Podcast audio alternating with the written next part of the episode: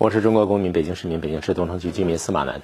延安这个地方，革命圣地，红军长征的落脚点，全国胜利的出发点。在延安的时候呢，我们党空前团结，毛泽东思想在延安形成，最后呢，成为全党福音的我们党的指导思想。在延安呢，有一个伟大的整风运动。整风运动之后呢，很多党的高级干部都对自己提出了更严格的要求。大家知道不知道？周总理在延安曾经有一个著名的“我的修养要则”。一说修养，大家会想起少奇同志，对不对？每个人都有讲修养，修养是中国古代君子的一种自我修为的作风。恩来同志的《我的修养要则》在延安的纪念馆里面，我曾经看过，还拍过一张照片。你看看恩来同志那个时候是怎么样严格要求自己的，他的自我修养包括什么内容？今天我们很多人知道，今天大家都认为，周恩来同志作为共产党人的光辉典范，他是把中国古代的优秀的传统文化，比方说儒家文化、君子之德。与中国共产党人的革命文化、共产主义者的道德情操完美的结合在一起，是典范。恩来同志的这个自我修养要则内容是这样：时间是一九四三年三月十八号，第一条，加紧学习，抓住中心，宁精勿杂，宁专勿多。第二条，努力工作，要有计划、有重点、有条理。第三，习作合一。要注意时间、空间和条件，使之配合适当。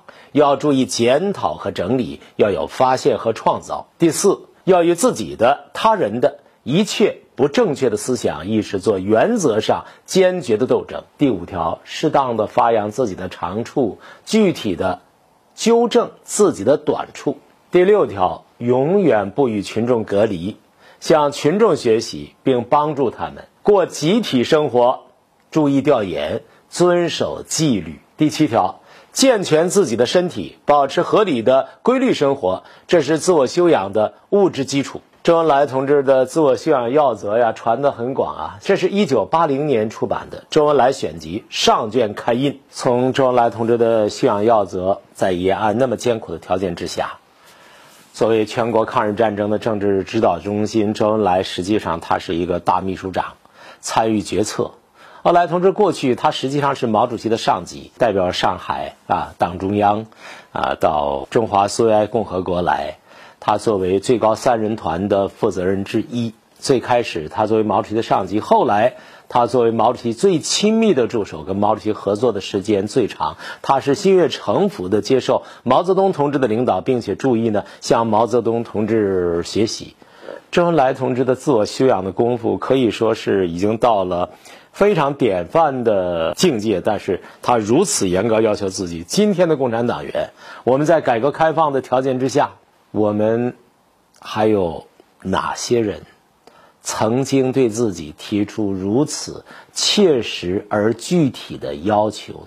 今天我们所处的环境，改革开放的考验，各种各样的诱惑考验，还有围猎呢，还有拉你下水呢，还有让你当影子股东呢。还有拍马屁，拍的那叫一个登峰造极呢。颂歌盈盈如仙乐，岂不爱推送？在这种情况之下，共产党员尤其要讲究修养。所以这次中央领导集体到延安去，啊，不仅仅是个政治上的表达宣誓，而且对于健全我们的队伍来说，每个人每个党员都应当学习延安时期的共产党员像周恩来同志这样，加强自我修养的功夫，把自己淬炼成一个。啊，纯粹的无产阶级的战士，纯粹的共产党人。延安的时候，我们党特别重视知识分子，这是因为呢，国民党统治区太黑暗了，啊，日本人打进来，老蒋呢假装抗日，实际上不抵抗，日本人占领了东三省，占领了华北，占领了热河，占领了中国的绝大部分地方。老蒋那个时候呢，有意保存自己的实力。打了几个败仗之后，就没有心思打了。挺进敌后，你共产党可以牺牲，那国民党部队不给赏钱，然后呢不抓壮丁，根本就没有办法发展壮大。所以老蒋后来是处在一种嗯消极抗日的这种状态之下。但是国民党统治区呢，黑暗呐，腐败呀，民不聊生啊，老百姓看不到前途啊。那个时候，连同那些到中国来的不揣偏见的天真的记者。他们看了老蒋，他周边的那些人搜刮民脂民膏，过着腐败的生活。然后再到延安，一股扑面而来的清新之风。那些有基督教信仰的那些外国记者，他们说，在这些共产党人的身上，他们看到了基督的那种献身的精神。这当然是他们自己的文化的一种贴近性的比喻，但是这也是不得了啊！他们虽然在理念上来华之前被灌输的那种政治的纪律和教条告诉他们共产党人不可靠，但是他们当中的一部分人，例如。像艾德加·斯诺这样的人，他们还是认为共产党带来一种新的希望，人人过着有尊严的、有目的感的生活。这里边每一个伙夫、每一个普通一兵都和总司令一样，一块打球，一起劳动。他在这儿发现一个新世界，即人人平等的新世界。延安就是靠着这样的一种作风，吸引了。包括那些对共产党人怀有偏见甚至本能警觉的人的目光，征服了他们的心。延安那时候来了大量的知识分子，从全国各地到这儿来。这些知识分子，他们有抗日的热情，有献身的勇气。但是隔壁王奶奶常说：“久病床前无孝子”，对亲爹亲妈都一样。到这儿来，哇，一眼望不到边的黄土啊，没完没了的操练呐，学习呀，吃不上穿不上。条件艰苦到那大城市来的尤其受不了，这个时候有人就难免有牢骚，有人就难免看到黑暗，有人就难免用极端民主化的民粹化的方式，嗯，来看待这个革命的发牢骚啊，找不到路子啊，甚至呢有小组织、小宗派的活动。延安就是把这样一群思想上参差不齐的这样一些年轻人，这样一些青年知识分子。把他们聚拢到一起来，给他们找到了一条路。这条路是什么？就是毛主席在青年运动的方向里面讲到的与工农相结合的道路。要革命吗？革命的或不革命的、反革命的知识分子的最后分界，就是看其是否愿意并且实行与工农民众相结合，没有例外。毛主席的大儿子十几年不见了，比毛主席还高一头。一身都是苏联伏龙芝军事学院学来的那种俄罗斯的范儿，哇！见了爹之后，给爹来个大拥抱，熊抱抱起来转圈儿。毛主席一看他身上那股洋味儿，毛主席说：“不行，我准备送你上大学啊，劳动大学，就直接进村儿，和边区的劳动模范家里面住到他们家炕上去，滚一身虱子，穿一样的衣服，吃一样的饭，干活儿，然后接下来又去参加土改。”毛主席对自己的儿子所提出的要求，就是对所有的青年知识分子提出的要求，与工农民众相结合。同样的，那些文艺知识分子，你们到这儿来以后，为什么人的问题要解决？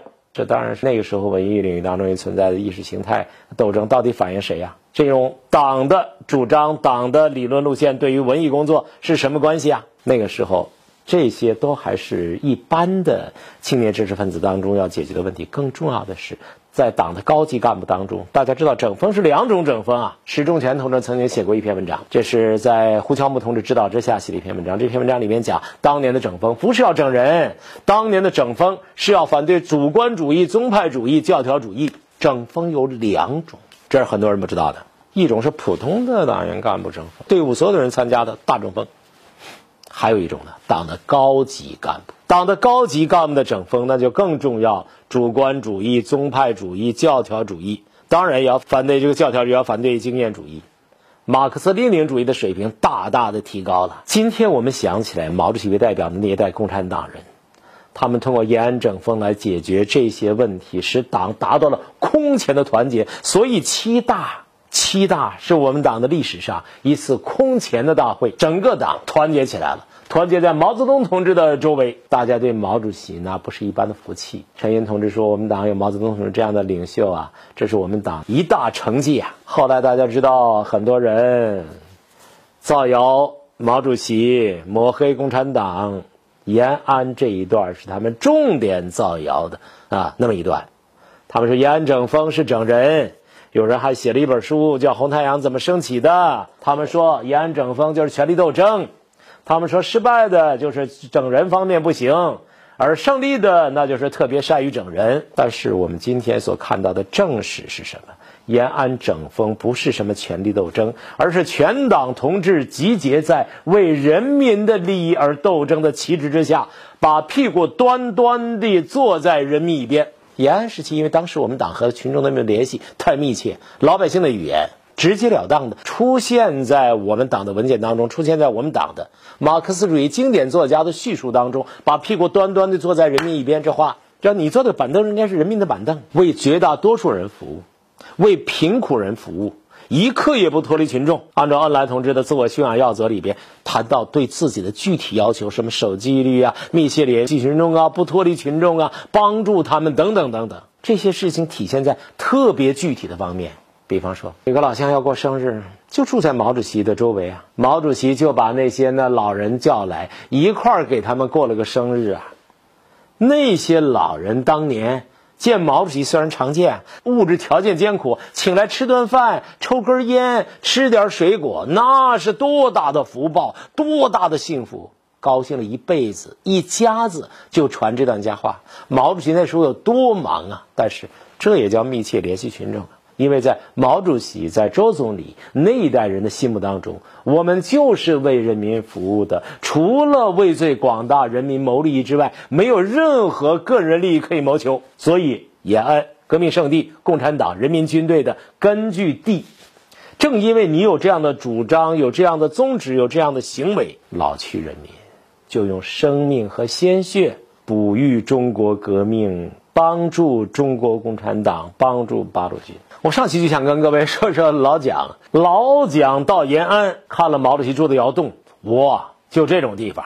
大家想想，老蒋那时候牛大发了，号称世界四大领袖啊，跟罗斯福、丘吉尔、斯大林坐成一排，打败了法西斯，中国战区领导人。老蒋牛大发了，发动内战，他认为有美国人支持，一定胜利。所以胡宗南打进延安之后，他就过来，他就过来干嘛？报一箭之仇啊，在延安，在哪儿？在旁边的西安呢？不是西安的喋血记，西安不是被杨虎城、张学良抓过一回吗？他认为这账要记到共产党人头上，而且毛泽东、周恩来、朱德这些人都是他的心头大患。所以，当他以胜利者的姿态占领延安，进入共产党人的用他的词儿叫老巢穴的时候，这件事儿在蒋介石看来，在国民党方面看来，极具象征意味。老蒋听说延安已经被。国军占领，哇！立刻就开始飞到延安来了。老蒋飞过来那不得了了。老蒋来了吗？那不是讲排场吗？领袖吗？好家伙，洋瓷脸盆儿、洋瓷澡盆儿、马桶、沙发、钢丝床、山珍海味、西餐用具、大令用的东西，西式厨师、中式厨师，然后呢，奉化小吃的厨子一应俱全，连人带物一股脑的运到延安。延安哪经过这阵势？来了，什么飞机？美龄号。延安的机场，这延安老乡用肩扛、呃手推的方式，一敲一镐的土机场、土道啊，尘土飞扬。好在那地方它这个下雨比较少，简易机场尘土飞扬，呃，美龄号就降落了。蒋介石下来之后，被安排住进延安当时最好的，叫做边区外交宾馆。彭德怀当时呢对榆林发动进攻嘛。老蒋呢有上次西安的教训，所以惊弓之鸟。当天下午，老蒋亲自召开旅以上军官会议，讲了一通占领延安的意义，研究呢增援这个榆林方向。到了晚上，老蒋呢还有个爱将叫胡宗南呀，小个子，黄埔军校。老蒋跟他单独研究这个一些军机要事。胡宗南当时呢说，这次彭德怀呀。打榆林真正的意图啊，可能是准备在米脂，米脂的婆一随德的汉姆叫米脂，米脂以北伏击我增援部队。老蒋说，那今后陕北作战，我看不必再强调稳扎稳打了。当年第五次围剿啊，把红军呢逼上了长征之路、逃亡之路，稳扎稳打一直作为我们的一个主要战法。现在呢，我们要改变战术，改变战术，用激进猛打的战法。弥补以前与共军作战暴露出来的缺陷，蒋介石特别强调，迂回增援整编三十六师，不但要隐蔽，而且行动要快，要达到出乎共军意料的这个奇效。老蒋告诫胡宗南，现在啊，成败在此一举，陕北为主要战场，说这个地方如果不肃清，后患无穷。不要以为占领了延安，整个事情都解决掉了。所以，本令七月底肃清。先延长一个月，八月底你必须给我搞定。第二天一大早，中央社记者报道，蒋介石总裁开始在延安城里转悠，当然不是这词儿，叫转悠吧，逛延安城。不知道那些中央社记者那都写的些阿谀奉迎之词儿了，都是陈腐的，都棺材板子味儿。这时候啊，蒋介石真正的感受是什么呀？老蒋看见他的对手毛泽东这么简陋的地方，那破窑洞跟农民住的窑洞没有任何区别，门窗没有油漆挂，就是破木头、旧木头。窑洞里面墙面是剥落的，斑驳陆离。靠窗那一个桌子。老式的桌子，榆木的桌面坑坑洼洼，高低不平。毛主席论持久战就在这儿写的。毛泽东的书在这里写成老蒋精义。还有那床，简陋的床是拿什么做的？就随便拿大钉子钉的，榆木做的一个旧床。窑洞外边里边有棵树，树下边有个石凳。石凳边上居然还有个纺车，大生产运动嘛，都纺车嘛。李双江老师有一个著名的歌，唱纺线。竹丛里放的线，又有韵又细，白个莹莹真好看。毛主席纺线，我没看有人描述毛主席，我估计纺的不如周总理啊，纺的好，又匀又细。老蒋的随从告诉他说，这间窑洞的旁边还有窑洞的下边，就是周恩来。朱德、刘少奇等人的窑洞，跟毛主席窑洞外观内设都是一样。大家知道，尽管从一九二七年国民党和共产党决裂开始，大规模屠杀共产党人，蒋介石就知道，共产党人已经被逼进深山老林和乡村，特别是三四年。国民党五次围剿之后，老蒋这次来延安呢，他是第二次占领共军的首府了。第一次占领共军首府是瑞金，知道吗？瑞金占领之后，红军被迫万里长征，走向西部人烟稀少的地方。这一次延安这么贫瘠的地方，共产党在这立足，然后呢，老蒋又杀来了。从军事上来说，老蒋有理由得意啊，但是他发毛，发毛在什么地方？发毛就在毛泽东和他的那些战友们，居然在这样艰苦的条件之下指挥作战，没有钱呀，装备这么差呀，兵力这么少啊。第一，毛泽东他们这些人为什么这么能坚持，这么能吃苦，为什么不怕死？第二，他们为什么和我蒋某人作对，我无法彻底剿灭他们？第三，那些老百姓，那些愚昧的老百姓，为什么死心塌地跟着共产党，跟着毛泽东，而不是拥戴我老蒋？这些问题，我觉得直到今天都值得我们认真思考。感谢收看，再见。